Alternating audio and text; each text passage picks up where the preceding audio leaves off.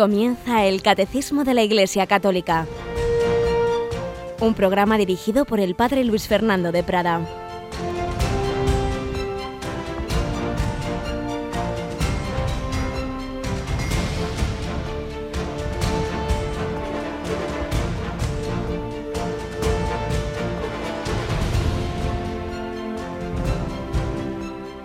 Alabados sean Jesús, María y José.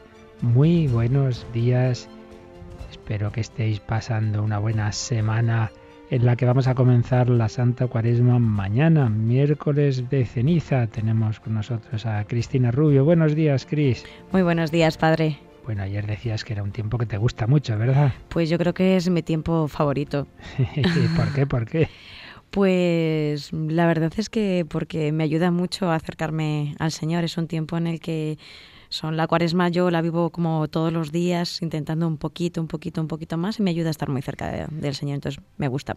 Pues ese es su fin, en efecto, que es un tiempo especial de gracia, pues no en plan negativo, sino eso, como bien dices, en plan positivo de ayudarnos a acercarnos al Señor. No nos quedemos en las prácticas concretas que son medios simplemente, pero el fin es ese, acercarnos al Señor. Y sí que es verdad que medios que se nos insiste o se nos ofrece también las gracias para vivir más intensamente, como es la oración, como es el sacrificio, como es la caridad, pero ante todo el fin es ese, acercarnos al Señor. Y recordamos que nosotros comenzaremos en Radio María la Cuaresma, pues desde lo más alto, con, con la retransmisión de una estacio penitencial, de una, de una, pequeña procesión y de la Santa Misa con imposición de la ceniza celebrada por el Papa Francisco. Mañana, Cristina, por la tarde, ¿verdad?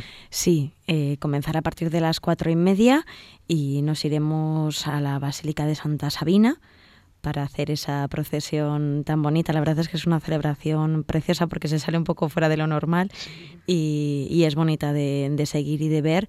Y bueno, pues la retransmitiremos como siempre y daremos comienzo así a este tiempo de cuaresma. Pues ya lo sabéis, mañana a las cuatro y media de la tarde, desde Roma, Radio María retransmite esa Santa Misa del miércoles de ceniza, en la que el Papa bendecirá e impondrá la ceniza y podremos escuchar sus palabras. Y luego la semana siguiente también tendremos aquí abundancia de palabra, tendremos ya una primera tanda de charlas cuaresmales, ejercicios espirituales, que aunque ya luego será la quinta, la última semana de cuaresma donde tendremos esto en plan intensivo, pero para empezar ya bien la cuaresma, la semana próxima tendremos al padre Diego Muñoz, ¿verdad, Cris? Sí, van a empezar esas charlas cuaresmales que hemos ido anunciando y la primera semana, como dijimos, serán a las seis de la tarde. Esa, ese carisma ¿no? que tiene el padre Diego Muñoz que bueno, pues va a hacer que esta cuaresma sea una cuaresma como debe ser, no en tristeza muchas veces como se vive, sino en la alegría que tiene el padre Diego Muñoz para introducirnos en este tiempo penitencial y tan bonito. Así es, de misionero popular, jesuita, que sabe, como dice Cristina, transmitirnos esas verdades profundas de una manera siempre simpática, alegre. Semana que viene, a partir del lunes, de 6 a 7 de la tarde, tendremos esas primeras charlas cuaresmales. Y hoy, primera reflexión, el otro día celebrábamos esa fiesta que no está muy claro los orígenes, hay cierta leyenda con San Valentín, pero bueno, ya sabemos hoy día ese significado que tiene y naturalmente hay novios cristianos y hay personas que se quieren que enfocan bien, enfocan cristianamente también ese sentido del enamoramiento, pues nuestra primera historia de hoy, que ahora mismo contamos, va en ese sentido y seguro que también nos aprovecha a todos.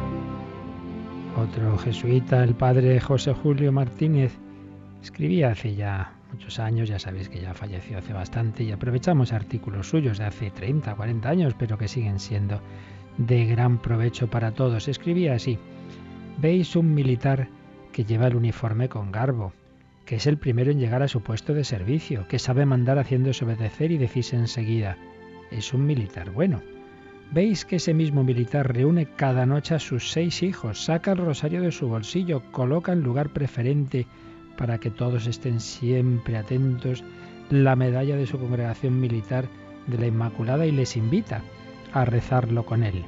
Veis además que en los pocos ratos libres que le dejan sus ocupaciones copia de su puño y letra la doctrina de la esclavitud mariana presentada por San Luis María Griñón de Montfort, con el fin de que cada hijo posea el propio cuadernito como herencia preciosa de papá, que quiere hacerlos muy amantes de la Virgen María y decís con más razón, es un cristiano bueno.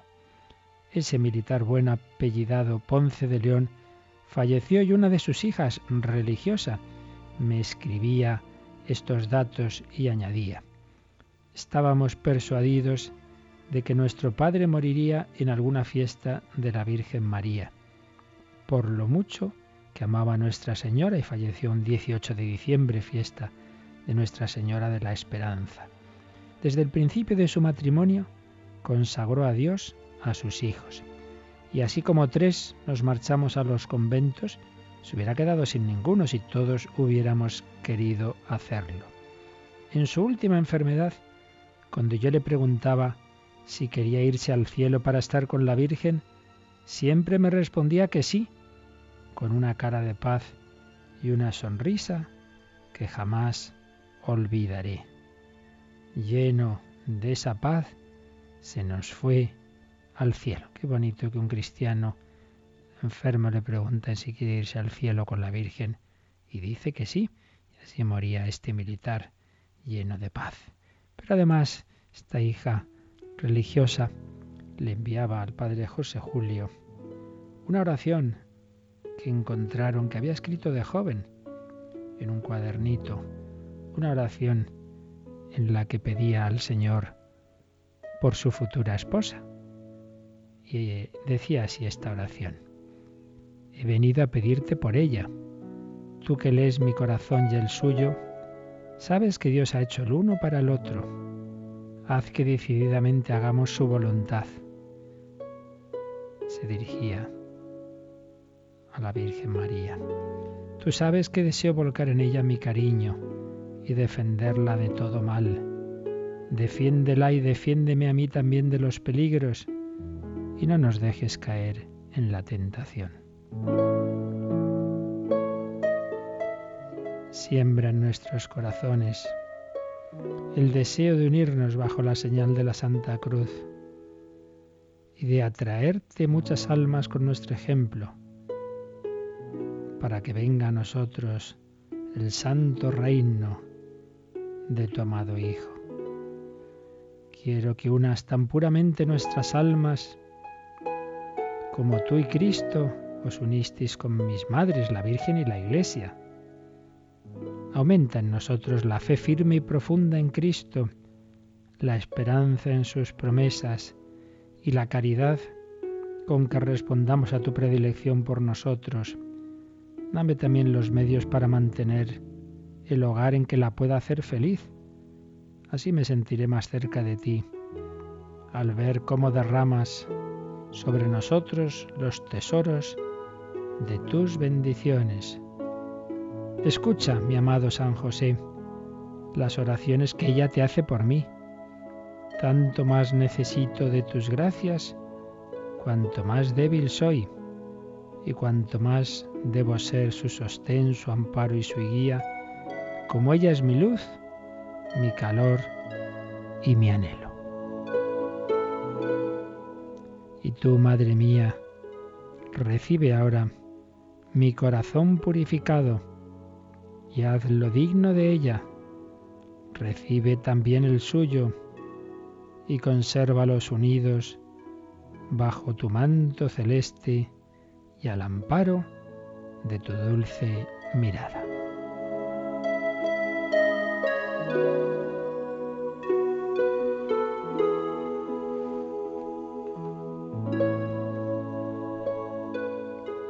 Era la oración de un joven que quería tener un noviazgo cristiano, un matrimonio como verdadera vocación a la santidad. Pues todos los jóvenes que nos escucháis, vivir así, todas esas fiestas, todos esos santos, todas esas llamadas de Dios que recuerdan que vuestra vocación es una vocación a la santidad matrimonio es algo muy serio, que el amor no es como hoy día se nos presenta un mero sentimiento que viene y que va. una mera emoción superficial, epidérmica, que es algo muy serio, que es algo que tiene que ver con la vida espiritual, que tiene que ver con otras personas, que tiene que ver con colaborar con Dios para que nuevas personas puedan venir al mundo y llegar un día al cielo. Y que un verdadero matrimonio cristiano es una vocación que está llamada a acabar como acababa la de este hombre, en ese desear ir al cielo con la Virgen María. Pues que recemos todos unos por otros estos tiempos difíciles para la familia, para que haya auténticos matrimonios cristianos entre nuestros jóvenes.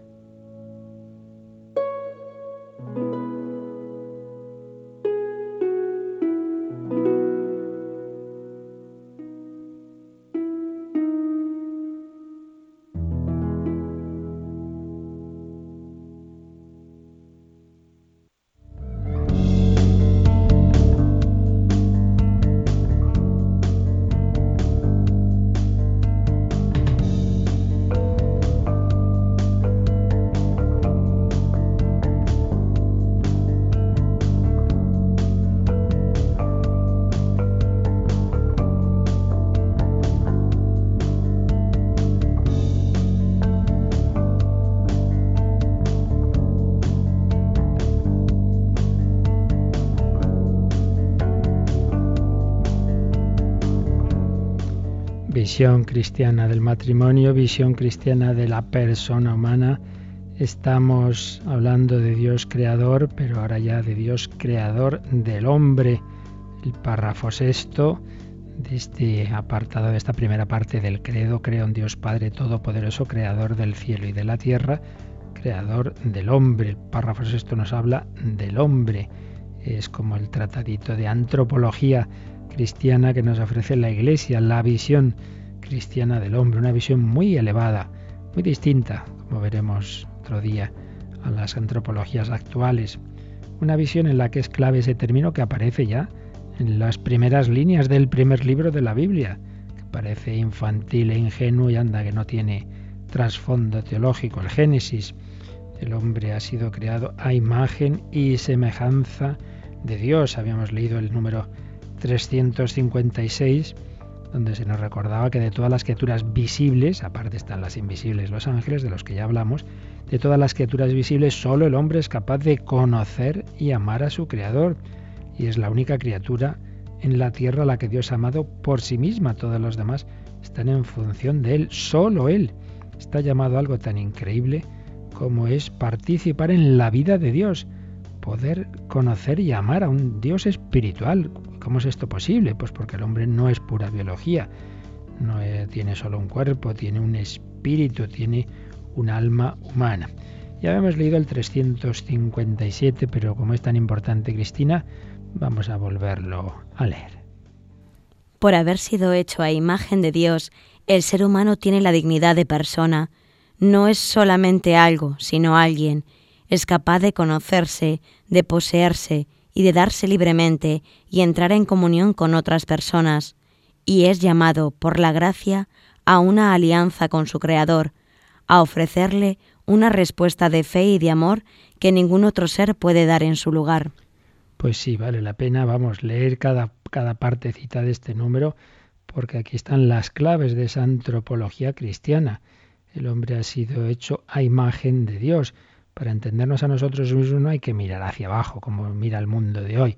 Pues somos un animal evolucionado. Mira, una cosa es que pueda ser que el cuerpo humano Dios haya servido de un barro que no sea barro sin más, como dice el Génesis, sino un, un, ser vivo anterior. Una cosa es esa posibilidad y otra cosa es que la clave del ser humano no está ahí, está en ese espíritu, en esa alma que recibimos espiritual que nos hace tener esa capacidad de relación con Dios y de relación de unos con otros a un nivel infinitamente superior al de los demás seres vivos. Por eso tenemos dignidad de persona. Cuando se habla mucho de los derechos humanos, de la dignidad de la persona, pero al final la visión de la persona es un animal más evolucionado, pues uno dice, bueno, ¿cuál es el fundamento de esa dignidad? Nosotros tenemos un fundamento muy sólido. Para entender al hombre que mirar hacia arriba. Somos imagen de Dios, somos reflejo suyo, hemos sido creados por Él. No somos simplemente algo, sino alguien. No es lo mismo, decíamos el otro día, pues que con mi coche atropellado eh, a un animal, a que he atropellado a una persona. Es alguien, un sujeto único, irrepetible, con un alma espiritual, con esa capacidad de, de conocer y de, y de amar de una manera muy distinta a cualquier otro ser vivo. Es capaz de conocerse, de poseerse y de darse libremente. Ahora enseguida profundizamos un poquito en estos términos y de entrar en comunión con otras personas. La dimensión personal en el ser humano va unida a la comunitaria, así como las tres personas divinas lo son en la relación de unas con otras. El Padre es la primera persona porque engendra al Hijo, el Hijo lo es porque es engendrado por el Padre, el Padre y el Hijo se abrazan en el Espíritu Santo. En ellos va unido esa dimensión personal con la dimensión relacional, pues también es constitutivo de la persona humana la relación, para empezar, porque claro, somos concebidos, somos venimos al mundo como fruto del amor de otras personas y solo podemos desarrollarnos bien en relación con otras personas de las que no solo necesitamos cuidados físicos, sino también psicológicos. Ese desarrollo humano va unido a la relación, a la educación y a esa mutua relación en primer lugar en el seno de la familia y todo lo que prolonga la familia, en fin, lo que es la sociedad. El hombre es sociable por naturaleza, pero no está solo ese nivel natural, sino que hemos sido creados para poder ser elevados a otro nivel al que ningún otro ser mm, de, de, este mundo creado puede ser elevado, el nivel sobrenatural, el nivel divino, vaya el, lo que llamamos la participación de la vida divina por la gracia. Decíamos que una vaca no puede ser elevada por la gracia de Dios para hacer actos de fe, llamar a Dios, ¿verdad? Pues no, no tiene sustrato. El ser humano sí, y el ángel también, porque ese espíritu en el ángel, espíritu puro, y en nosotros, en esa síntesis de cuerpo y espíritu, nos permite esa relación con Dios, permite amar a un Dios espiritual, permite pues cumplir esas palabras impresionantes de Jesús. Si alguno me ama, mi Padre le amará, yo también le amaré, vendremos a Él, haremos morada en Él. Nuestra alma puede ser, y, es así, templo del Espíritu Santo, templo de la Santísima Trinidad. Estamos llamados a ser inhabitados por Dios y a ofrecerle una respuesta de fe y de amor. Podemos responder en fe, en amor, en esperanza, esas llamadas de Dios o no, porque tenemos libertad. Por tanto, conceptos absolutamente claves. Ya decíamos que el concepto de persona es un concepto eh, históricamente que procede del cristianismo, precisamente en esa relación, en esa reflexión que se hizo sobre el misterio de la Santísima Trinidad, como distinguir que si sin dejar de ser un solo Dios, siendo una naturaleza, hay, hay, hay, una, hay tres personas, o en Cristo, como, como reflexionar sobre ese sujeto único, pero que a la vez es Dios y hombre. Todo esto llevó el concepto de persona, concepto de persona, concepto de su dignidad, concepto de un tipo de, de operaciones espirituales. Operaciones espirituales que ante todo son ese conocimiento conocimiento, no solo el conocimiento sensible, que evidentemente ese también lo tienen los animales, vaya que sí lo tienen. Ese perrito como te conoce y cómo pues va corriendo a su amo, etcétera, sí, pero siempre a un nivel sensible. Lo que no podemos esperar es que el perrito esté rezando a un Dios espiritual, ¿verdad? O que muera por la patria. Pues no. Y el ser humano lo hace. Y muere por la patria y por la justicia y por la libertad y por Dios. Porque hay ya un nivel que supera lo sensible. Un conocimiento intelectual, que esto es fundamental, el que nos demos cuenta de esa posibilidad, la posibilidad de que cada persona pueda elaborar esos conceptos, esos símbolos lógicos en contacto con la realidad y por ello pueda tener un concepto, un conocimiento universal, no solamente de esta cosa que es buena para mí, sino elaborar conceptos universales, el concepto abstracto de hombre, extraer su esencia, el concepto abstracto de bisonte, y por ello, como lo tengo en mi cabeza, ese concepto abstracto luego lo puedo pintar. Por eso una consecuencia de la espiritualidad del ser humano es el arte, que no es útil para comer o para sobrevivir, y eso es lo que sí pueden hacer los animales, ¿verdad? Lo, útil para el cuerpo, sino hacer cosas inútiles, digamos así, pero que reflejan esa espiritualidad del hombre. Tenemos la posibilidad de, ese, de hacer esos conceptos universales. Si no se diera esa capacidad, estaríamos presos de preconcepciones eh, simplemente transmitidas por la cultura por el grupo humano de referencia, explica el profesor Vadillo, de manera que nuestro conocer sería siempre interpretar nuestra experiencia actual a la luz de la experiencia pasada, tanto individual como colectiva. Estaríamos dependientes simplemente de experiencias eh, anteriores. Pues no, el ser humano es capaz de abstraer, de abstraer la diferencia específica que caracteriza a cada objeto, considerándola en sí misma y, no simplemente respecto a conocimientos precedentes. Tenemos un conocimiento eh, espiritual, un conocimiento abstracto.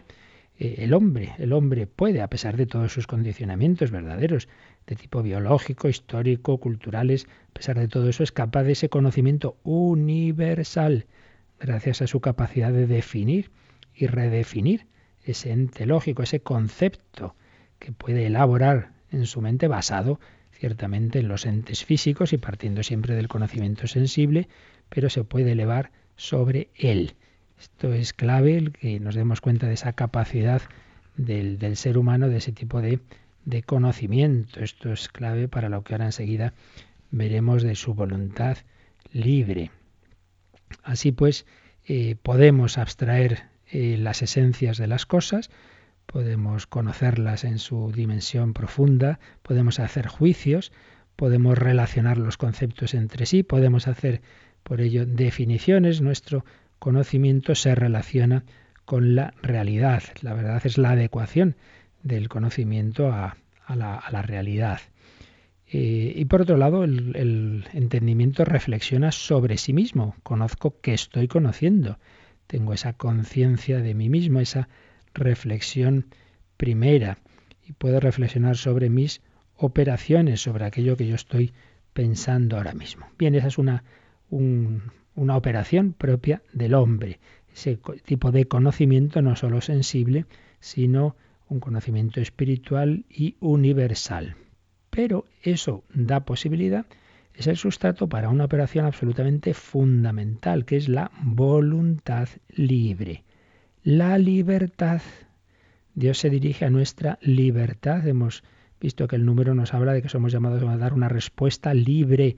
Solo es posible esa respuesta libre por lo anterior, porque podemos tener un tipo de conocimiento universal.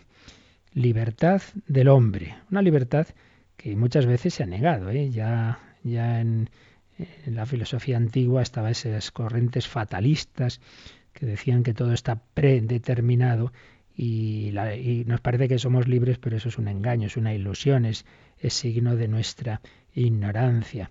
Y luego determinados planteamientos naturalistas, supuestamente científicos, apoyados en que todo estaría en, el universo predeterminado, pues lo mismo, ¿no?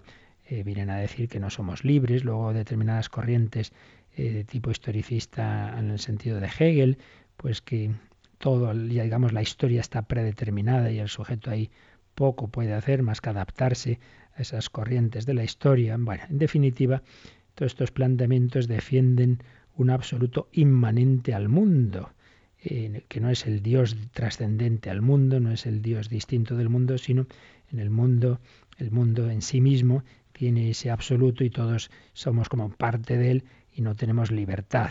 Frente a eso se han dado luego naturalmente las reacciones de tipo existencialista, que lo que hacen es negar cualquier tipo de absoluto y poner en el hombre una libertad ilimitada. Pues ni una cosa ni otra.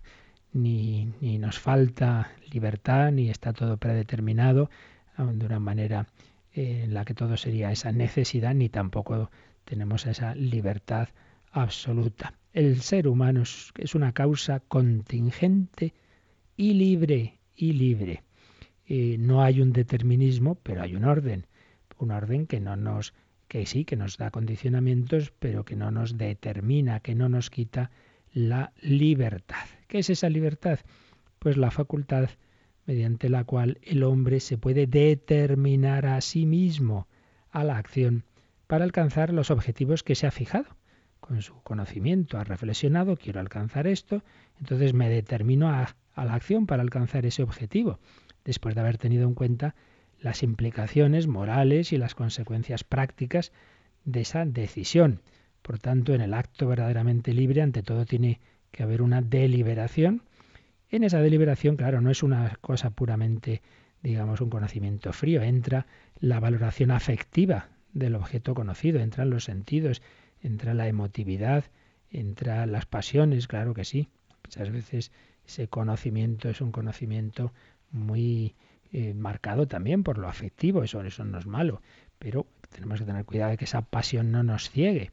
Pues precisamente hablábamos al principio del matrimonio, ¿no? Pues hombre, entra todo, pero hay que hay que tener cuidado que no, dejar de ser una acción racion, una elección racional e inteligente, el amor inteligente que dice algún autor.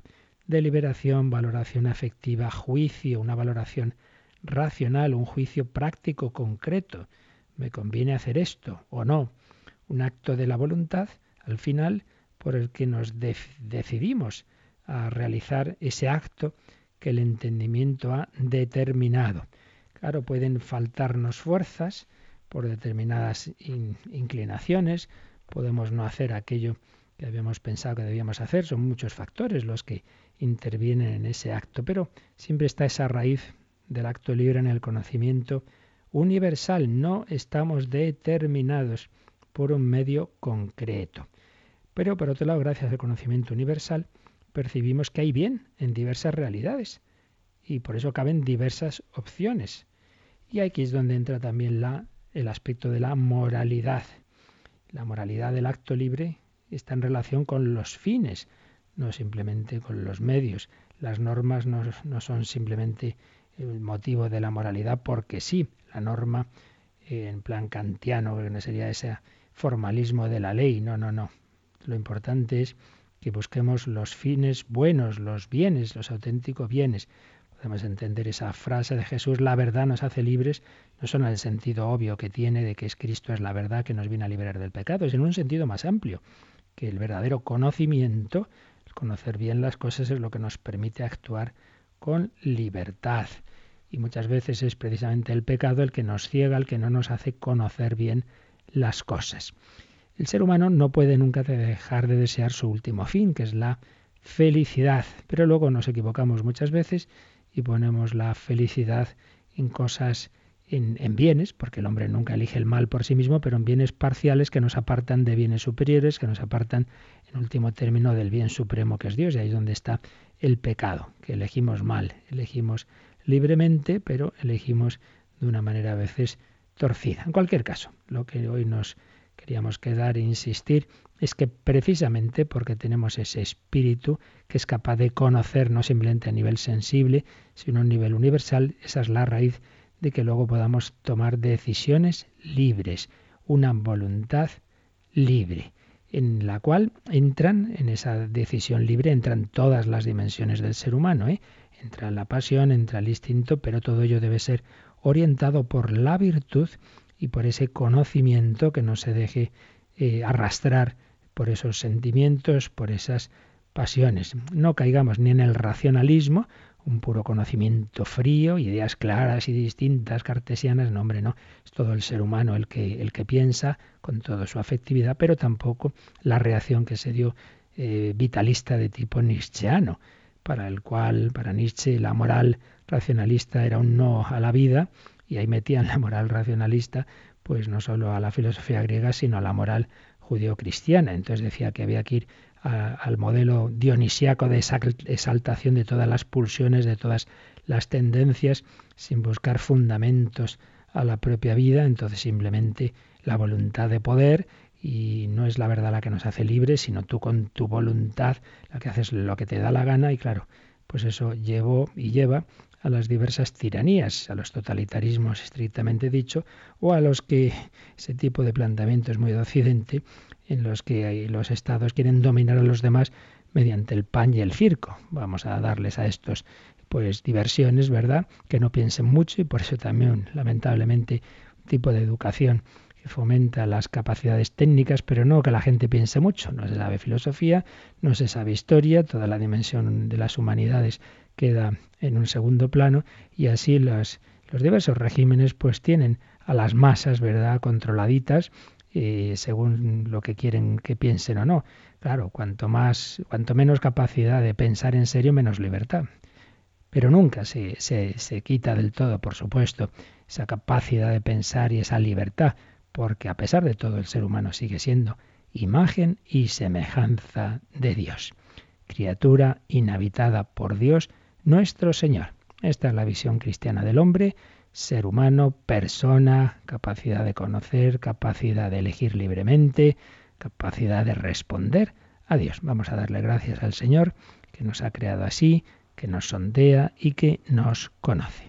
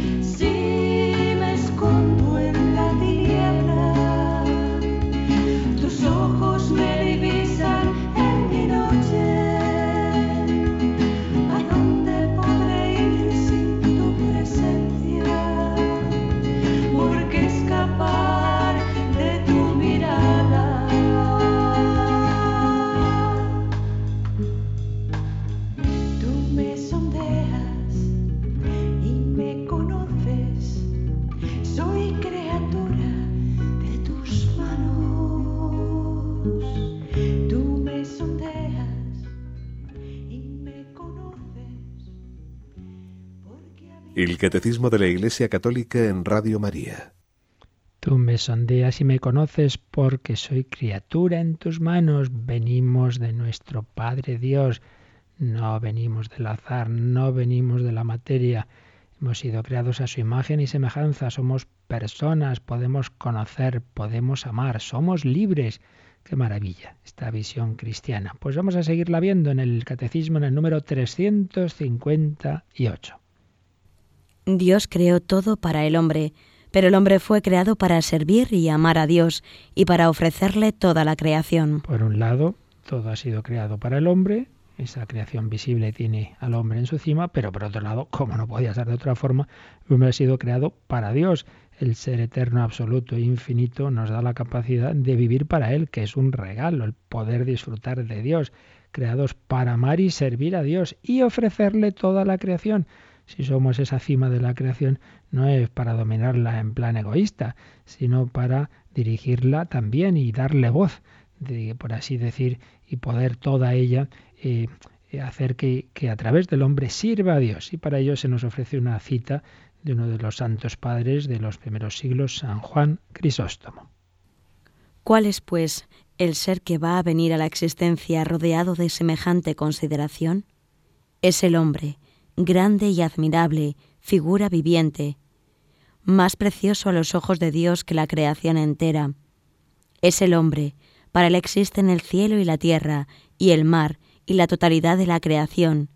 Y Dios ha dado tanta importancia a su salvación, que no ha perdonado a su Hijo único por él, porque Dios no ha cesado de hacer todo lo posible para que el hombre subiera hasta él y se sentara a su derecha. Realmente es un contraste tan grande entre esas visiones muy de nuestro mundo, que mañana un poco diríamos algo, tan negativas del hombre, pues simplemente como ese animal egoísta, el hombre es un lobo para el hombre, decía ya Hobbes, y entonces tenemos que, que tener cuidado porque es malísimo y, y, está destruyendo la creación y, en fin, todas esas visiones mm, que realmente son las, las que dominan en las antropologías modernas y contemporáneas, unas visiones muy negativas del hombre frente a lo que los autores cristianos como San Juan Crisóstomo nos pueden decir, el hombre grande y admirable figura viviente, más precioso a los ojos de Dios que todo el resto de la creación. Es el hombre, para él existen el cielo y la tierra, todo, todo. Y es que, claro, ¿cómo podemos valorar al hombre? Pues ante todo, nos dice San Juan Crisóstomo que Dios le ha dado tanta importancia que no ha perdonado a su Hijo único por él. Pues es que ya más, Fíjate si vales, cuando tantas veces en esa poca autoestima que solemos tener, por mucho que hacia afuera digamos, luego por dentro casi todo el mundo tiene muy baja autoestima y en el fondo todo el mundo dice, si me conocieran, qué desastre que soy y tal, y nos decimos muchas veces esos pensamientos negativos. Bueno, pues tú que te menosprecias, Dios te aprecia tanto que ha pagado por ti la sangre de su Hijo. Eres un tesoro para el corazón de Dios, dándole la vuelta a la parábola del tesoro escondido el, Hijo de Dios ha bajado del cielo y a la tierra para encontrar ese tesoro que es tu corazón y ha comprado, te ha comprado con todo, con, con el precio de su sangre. No son palabras mías, son de la Escritura. Habéis sido comprados a precio de sangre por Jesucristo. Tanto amó Dios al mundo que le entregó a su Hijo único. Qué valor tan grande del hombre. Dios no ha cesado, nos ha dicho San Juan Crisóstomo, de hacer todo lo posible para que el hombre subiera hasta él y se sentara a su derecha el Hijo de Dios hecho hombre, ascendido a la derecha del Padre, nos ha abierto la puerta del cielo para que donde estoy yo, estéis también vosotros. Venimos del amor de Dios y estamos llamados a vivir eternamente con Dios, como ese militar del que leímos al principio, pues que quería morirse ya para estar con la Virgen, estar con Dios. Ese es nuestro destino, nuestro futuro es Dios, no vamos a la nada, venimos del amor de Dios llamados a llegar a Él. Y el camino Jesucristo, yo soy el camino, la verdad y la vida, Dios y hombre verdadero. Pues bien, el hombre llamado a servir y amar a Dios, claro, eh, nuestro corazón está hecho para ti, nos hiciste Señor para ti, nuestro corazón está inquieto hasta que descanse en ti.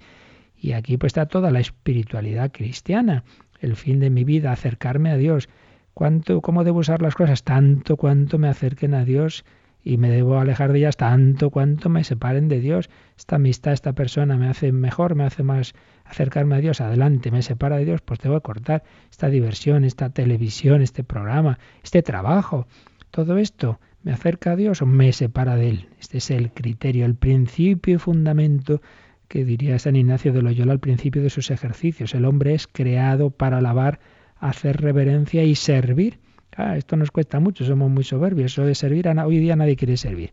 Esto ya es un término que se va quitando. Antes, ¿quién es servidor? Para servirle a Dios ya usted, ahora nadie quiere servir. Pues no, el hombre es creado para amar, para servir, término toda la espiritualidad cristiana, término del lenguaje del amor, por otra parte. Además, una persona la sirves, término bíblico. No he venido a ser servido, sino a servir, dirá el Hijo de Dios hecho hombre. Y la Virgen María es aquí la esclava del Señor y San José siempre sirviendo y ni siquiera dice una palabra. Podríamos aquí repasar lo que nos había dicho el catecismo a partir del número 222, 222, sobre las consecuencias de la fe en el Dios único. Pues eh, como consecuencia dice reconocer la grandeza y la necesidad de Dios, vivir en acción de gracias y usar bien de las cosas creadas usar todo lo que no es Él en la medida en que nos acerca a Él y separarnos en la medida en que nos aparta de Él. y venía una oración de San Nicolás de Flu, muy bonita, que dice, Señor mío y Dios mío, quítame todo lo que me aleja de ti, dame todo lo que me acerca a ti, despójame de mí mismo para darme todo a ti. Y venía también esa oración de esa poesía de Santa Teresa, todo se pasa, Dios no se muda. La paciencia todo lo alcanza, quien a Dios tiene nada le falta, solo Dios basta, creados para amar y servir a Dios. Pero eso implica, y sobre todo en, el seglar que vive en medio del mundo, servir a Dios con las cosas de este mundo y elevar a Dios las cosas de este mundo.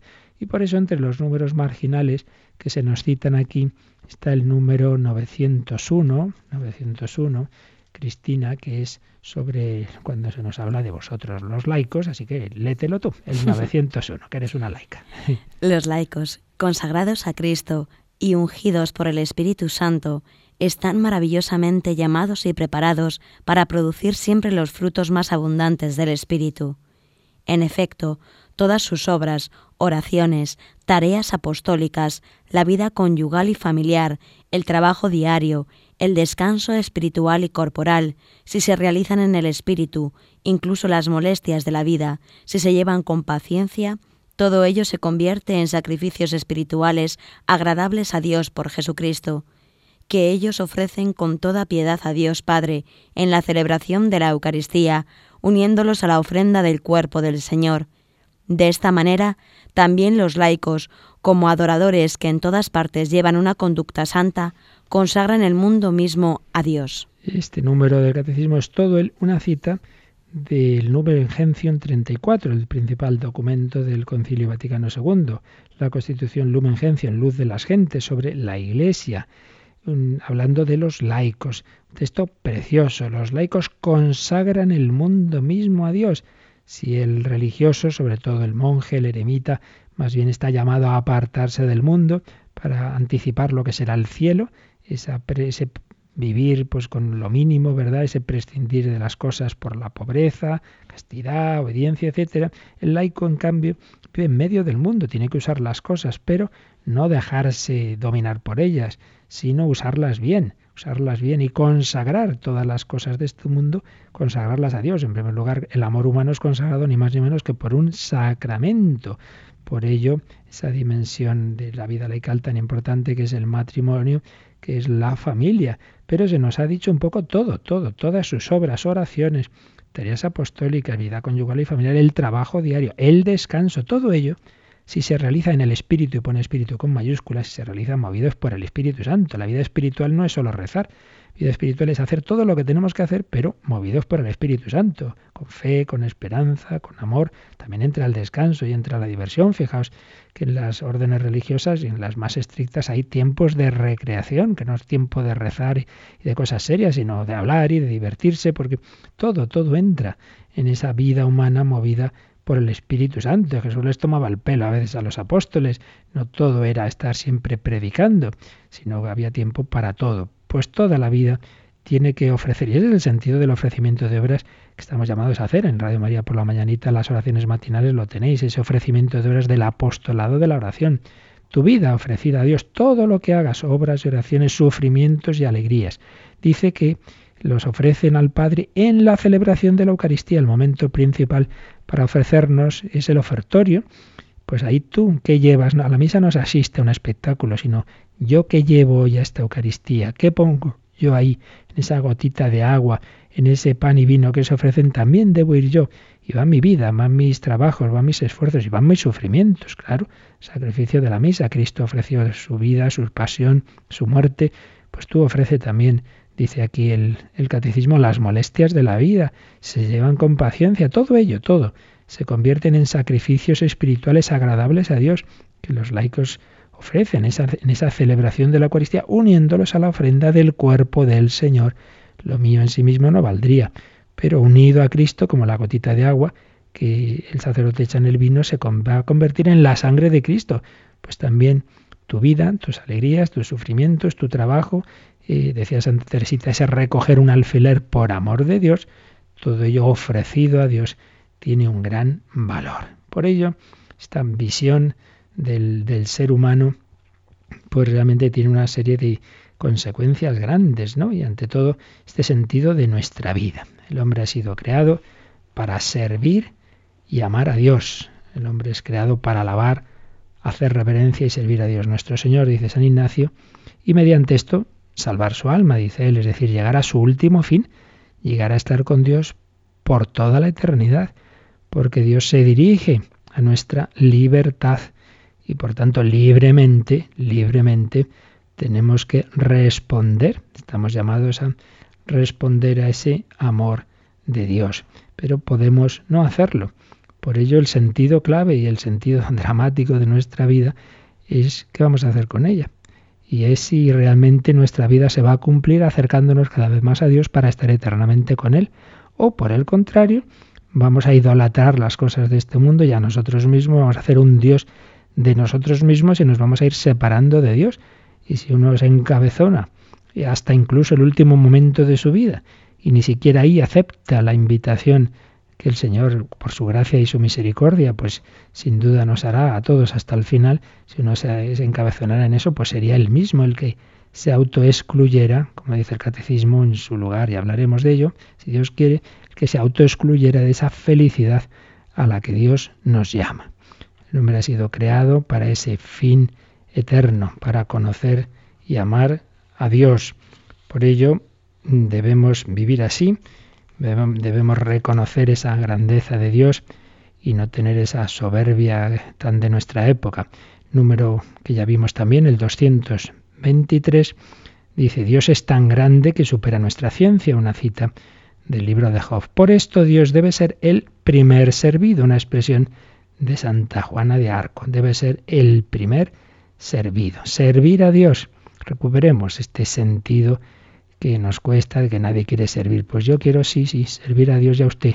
No he venido a ser servido, sino a servir. Jesús se puso a lavar los pies a sus discípulos. María se llama la esclava del Señor. San Ildefonso de Toledo decía que él quería ser esclavo de la esclava de mi Señor. Anda que no es bonita esta expresión. Cada uno de nosotros, que seamos esclavos de la esclava, esclavos de María, pero ya sabemos que esta esclavitud es una esclavitud de amor que es la que nos hace libres la verdad nos hace libres. Y en cambio el que dice, no, no, no, no, yo hago lo que me da la gana. Pues sí, exactamente, lo que te da la gana. Es decir, eres esclavo de tu gana. No eres libre. Te dejas condicionar por tu pereza, te dejas condicionar por lo que piensan los demás de ti. No eres libre, tú que presumes de libertad. Dice San Pablo, para ser libres nos ha liberado Cristo, pero el que comete pecado es esclavo del pecado, dice Jesús, capítulo 8 de San Juan. Y en último término, esclavo de Satanás, del príncipe de este mundo no hay más que dos posibilidades.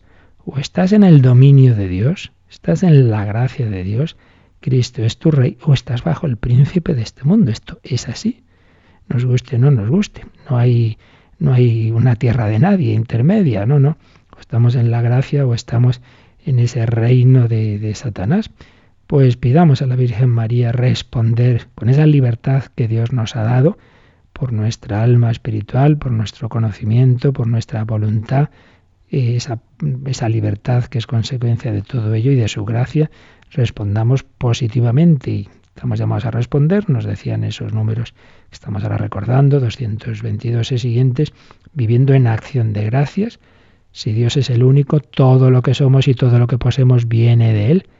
¿Cómo pagaré al Señor todo el bien que me ha hecho? dice el Salmo 116, y usando bien de las cosas creadas y confiando en Dios en todas las circunstancias. Recordaríamos todo lo que hemos visto en las semanas anteriores sobre la providencia. Todo está en los planes de Dios y todas las cosas que Dios ha creado nos las pone a nuestro servicio, pero, repetimos, para que nos sirvan para amar a Dios, para hacer el bien, para amar a nuestro prójimo.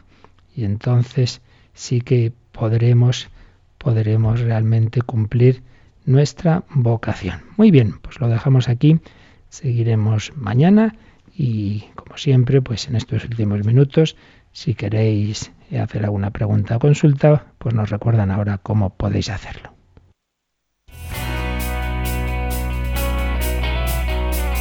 Participa en el programa con tus preguntas y dudas. Llama al 91 153 8550. También puedes hacerlo escribiendo al mail catecismo arroba radiomaria.es. Catecismo arroba.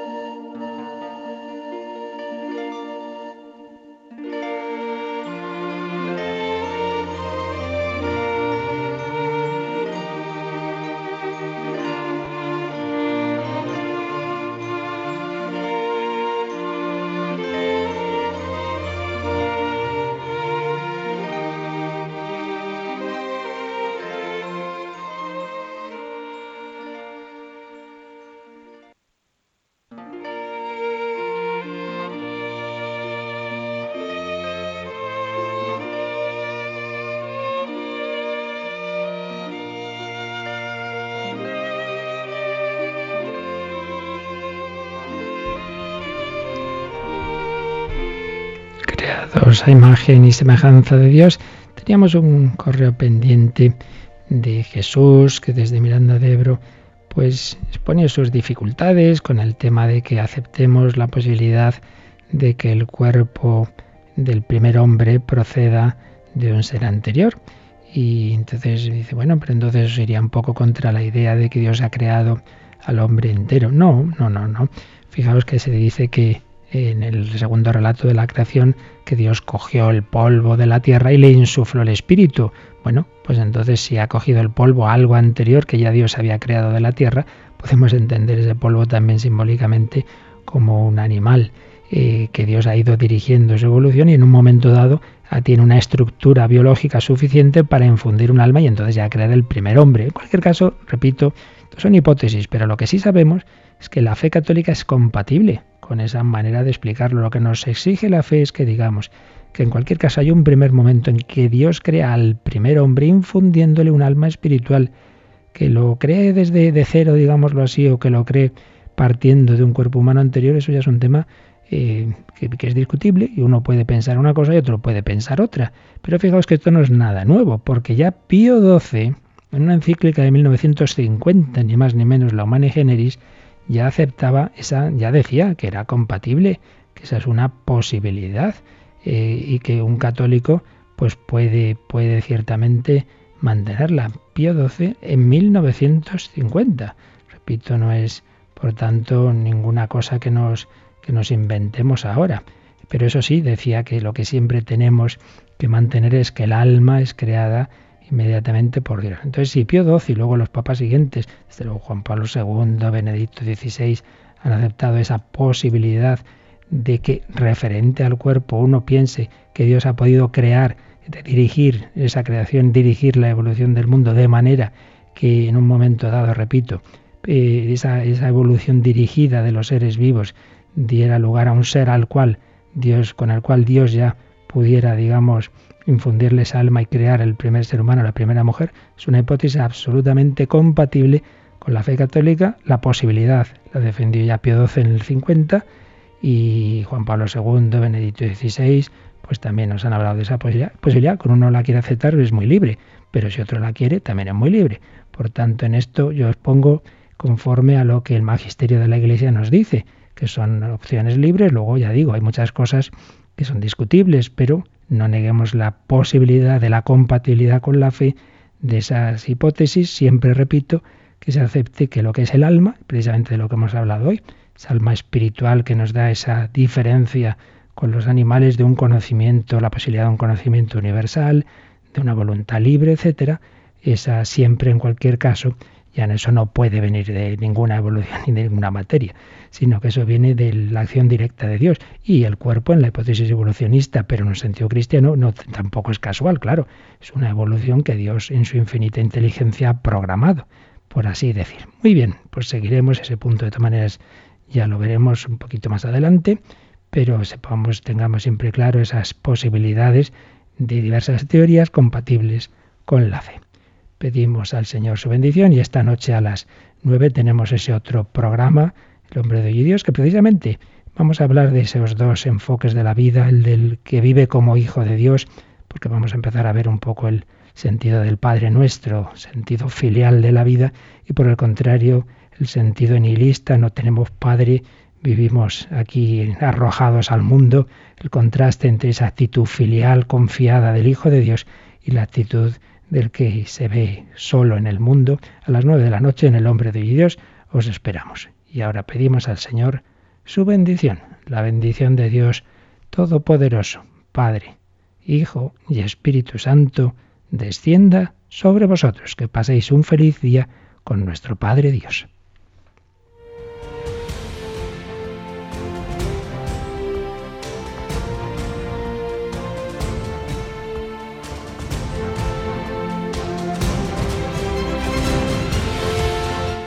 Han escuchado en Radio María el Catecismo de la Iglesia Católica, un programa dirigido por el Padre Luis Fernando de Prada.